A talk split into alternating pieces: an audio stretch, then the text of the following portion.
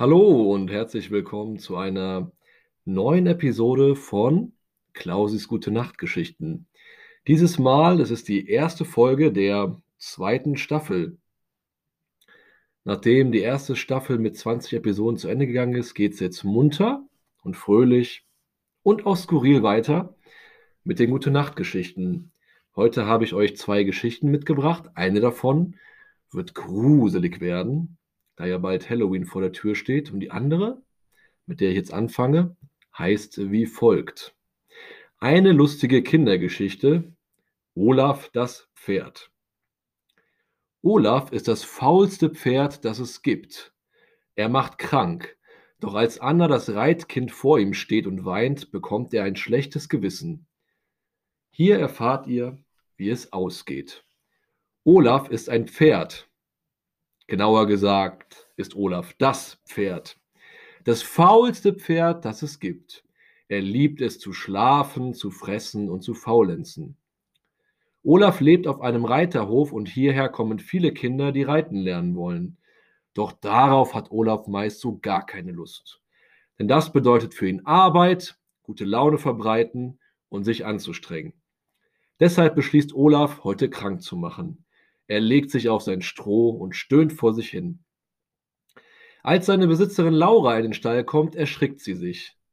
Olaf, geht es dir nicht gut? fragt sie bestürzt und eilt schnell zu ihm, um nach ihm zu schauen. Olaf wiehert nur und tut so, als wäre er furchtbar krank. Ach du Armer, sagt Laura, legt eine warme Decke über ihn und stellt ihm sein Lieblingsfutter hin. Warte, ich hole einen Arzt, sagt sie und greift zum Handy. Äh, Moment, ein Arzt? Der pickst mich bestimmt wieder, um Blut abzunehmen, denkt Olaf ängstlich. Das muss ich irgendwie verhindern, denkt er und steht schnell auf.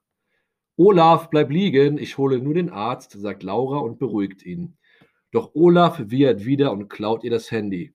Hey, mein Handy! Das ist aber nicht nett, Olaf, antwortet Laura auf die freche Aktion von ihm und versucht sich das Handy wieder zu holen. Doch sie hat keine Chance. Olaf ist viel größer als sie und hält es in seinem Maul weit nach oben.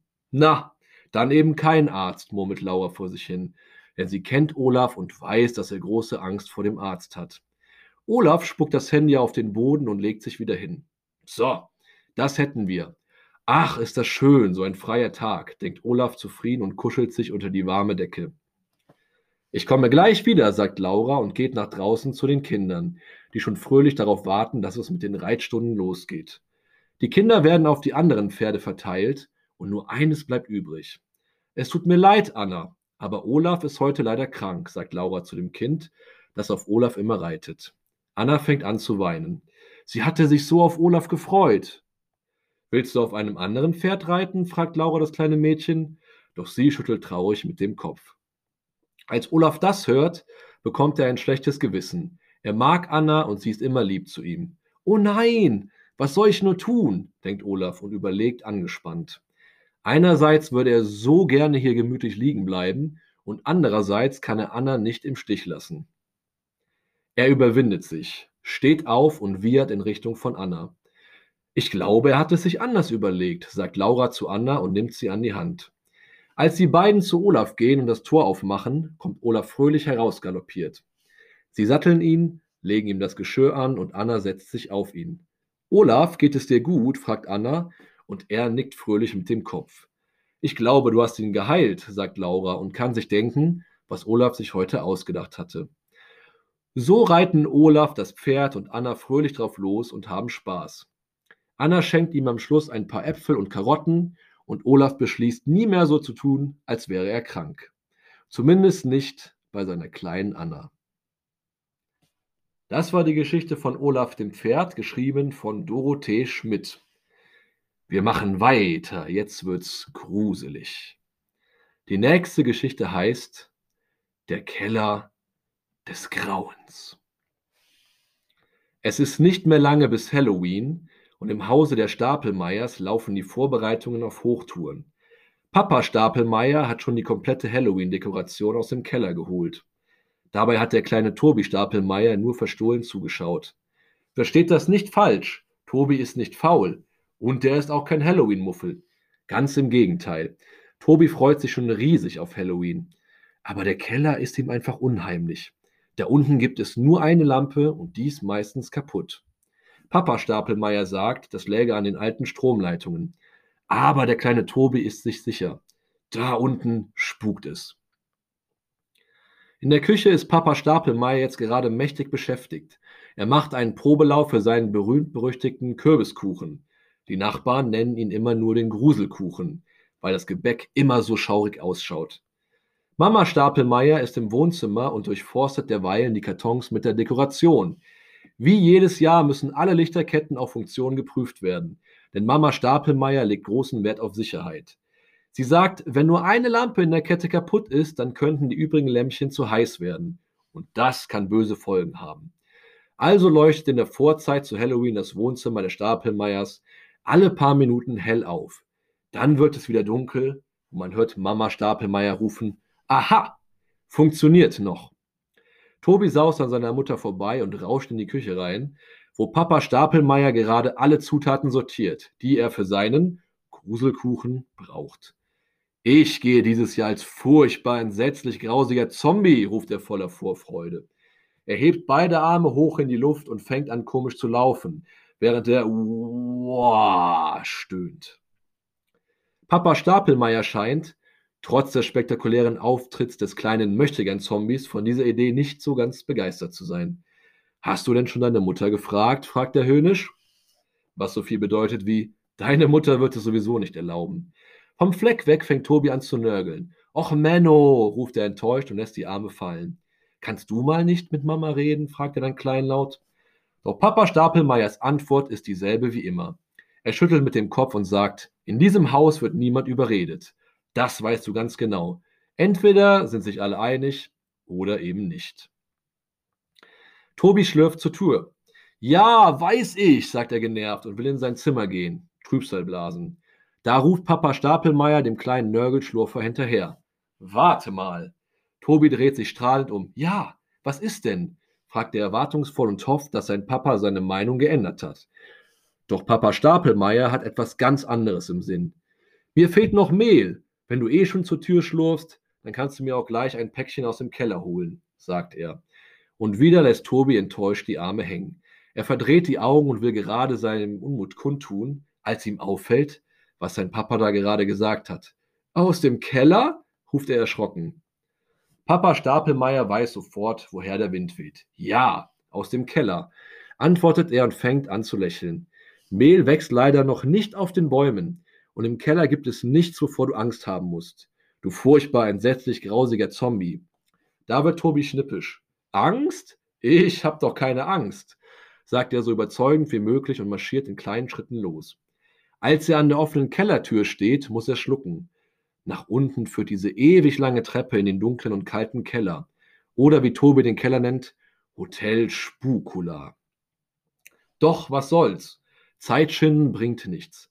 Schnell macht er das Licht an. Doch das bewirkt auf der langen Treppe hinunter zu Hotel Spukula leider so gut wie gar nichts. Tobi stoppt wieder. Das kann doch nicht sein, denkt er.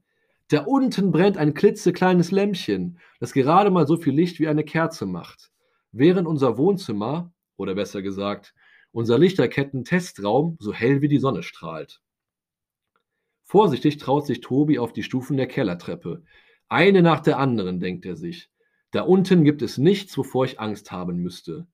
Da knarrt die alte Holztreppe unter seinen Füßen und der tapfere Tobi bleibt ruckartig stehen. Oh Mann, muss das jetzt so knarren, murmelt er leise. Dann geht er mutig weiter.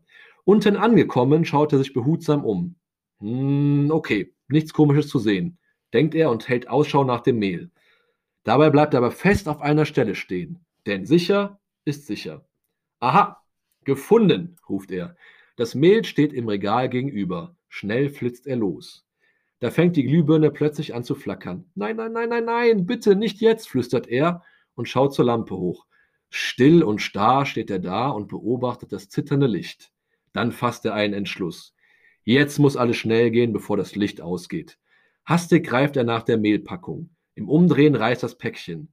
Das Mehl wirbelt durch die Luft. Gleichzeitig knallt es und Tobi schreit los. Die Glühbirne ist tatsächlich durchgebrannt und jetzt steht der arme Tropf im dunklen Keller und wagt keinen Schritt mehr. Oben an der Kellertreppe hört man es rumpeln. Papa und Mama Stapelmeier haben Tobis Schrei vernommen und eilen zur Rettung. Als Tobi das hört, fasst er neuen Mut und will zur Treppe laufen. Da hält ihn etwas am Fuß fest. Sofort fängt er lautstark an zu brüllen. Lass mich los! Lass mich los! ruft er. Papa Stapelmeier ist schon auf der Treppe und hört Tobi im Dunkeln kreischen. Ach, das ist doch nichts, Tobi. Beruhige dich, ich bin gleich da, ruft er zurück, während er nervös die Treppe hinunterpoltert. Unten angekommen sieht auch Papa Stapelmeier die Hand vor Augen nicht. Er kann Tobi aber im Dunkeln ertasten. Ich bin hier, ganz ruhig. Ich drehe nur schnell eine neue Glühbirne herein, sagt er und will sich weiter vorantasten. Doch Tobi hält ihn fest.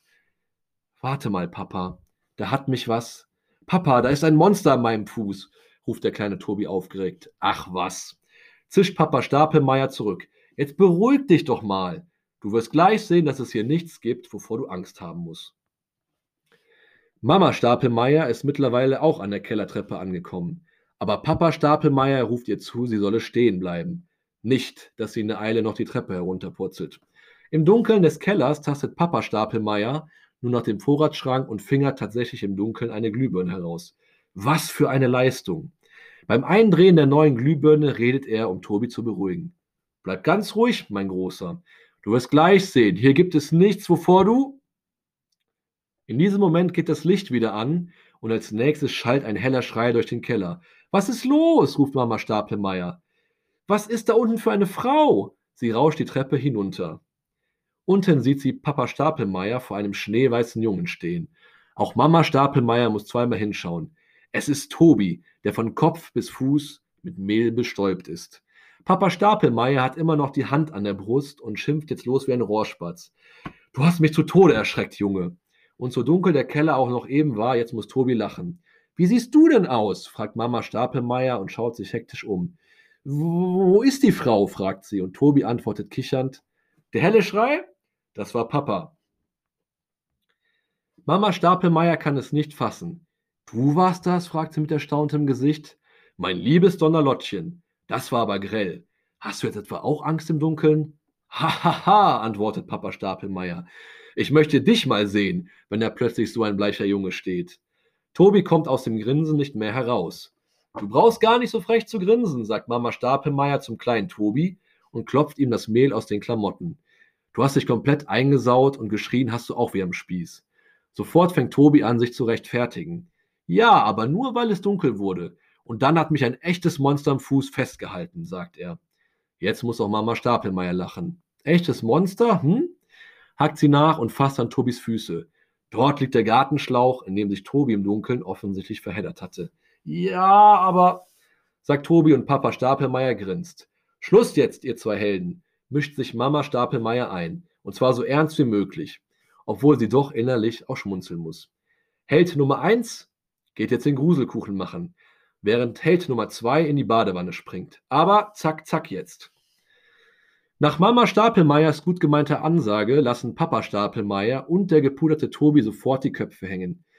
Ja, Mama, antwortet Tobi. Ja, Schatz, antwortet Papa Stapelmeier. Dann marschieren beide gleichzeitig los. Mama Stapelmeier geht mit einem Lächeln hinterher. Meine zwei tapferen Männer, murmelt sie. Na, das kann ja was werden zu Halloween. Eieieiei. Das war der Keller des Grauens, geschrieben von Jens Petz. Ich hoffe, ihr habt euch gegruselt und erschreckt. Ich bedanke mich, dass ihr euch wieder eine neue, beziehungsweise zwei neue Gute Nachtgeschichten angehört habt. Wünsche euch, wie bereits erwähnt, ein wundervolles, gruseliges Halloween in ein paar Tagen hoffe, dass ihr dem Podcast treu bleibt, auch auf weitere viele spannende, lustige Episoden von Klausis Gute Nacht Geschichten. Wie immer an dieser Stelle wünsche ich euch eine gute Nacht, schlaft gut und denkt immer dran, Schlummer ohne Kummer. Bis zum nächsten Mal.